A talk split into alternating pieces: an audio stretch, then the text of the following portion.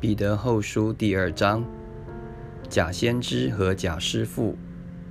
从前在百姓中有假先知起来，将来在你们中间也必有假师傅，私自引进陷害人的异端，连买他们的主，他们也不承认，自取速速地灭亡。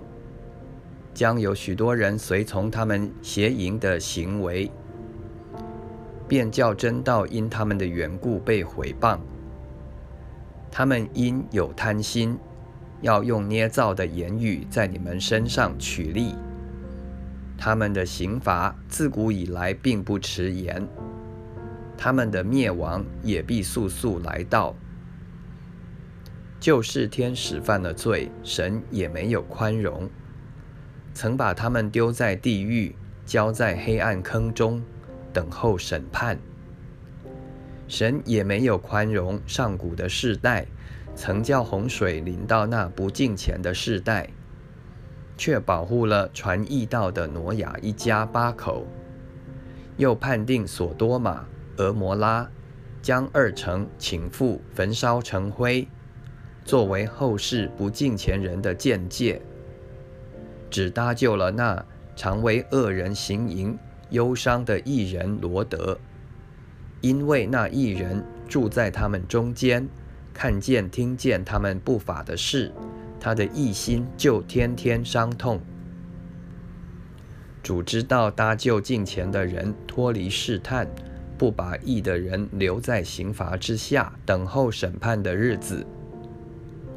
那些随肉身纵污秽的情欲，轻慢主治之人的。更是如此。他们胆大任性，毁谤在尊位的，也不知惧怕。就是天使，虽然力量全能更大，还不用毁谤的话，在主面前告他们。但这些人好像没有灵性，生来就是畜类，已被捉拿宰杀的。他们毁谤所不晓得的事。正在败坏人的时候，自己必遭遇败坏；行的不义，就得了不义的工价。这些人喜爱白昼宴乐，他们已被玷污，又有瑕疵，正与你们一同坐席，就以自己的诡诈为乐。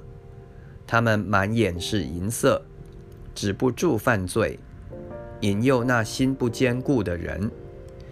心中习惯了贪婪，正是被咒诅的种类。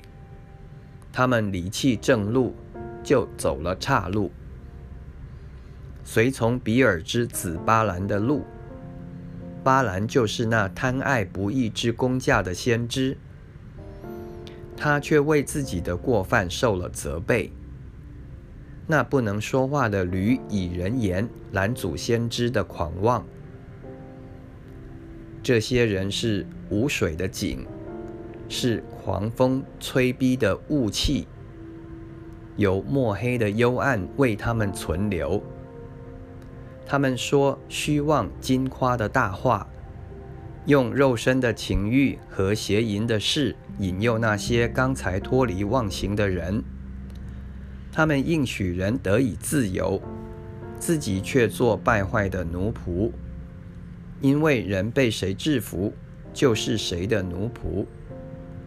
倘若他们因认识主救主耶稣基督得以脱离世上的污秽，后来又在其中被缠住制服，他们幕后的境况就比先前更不好了。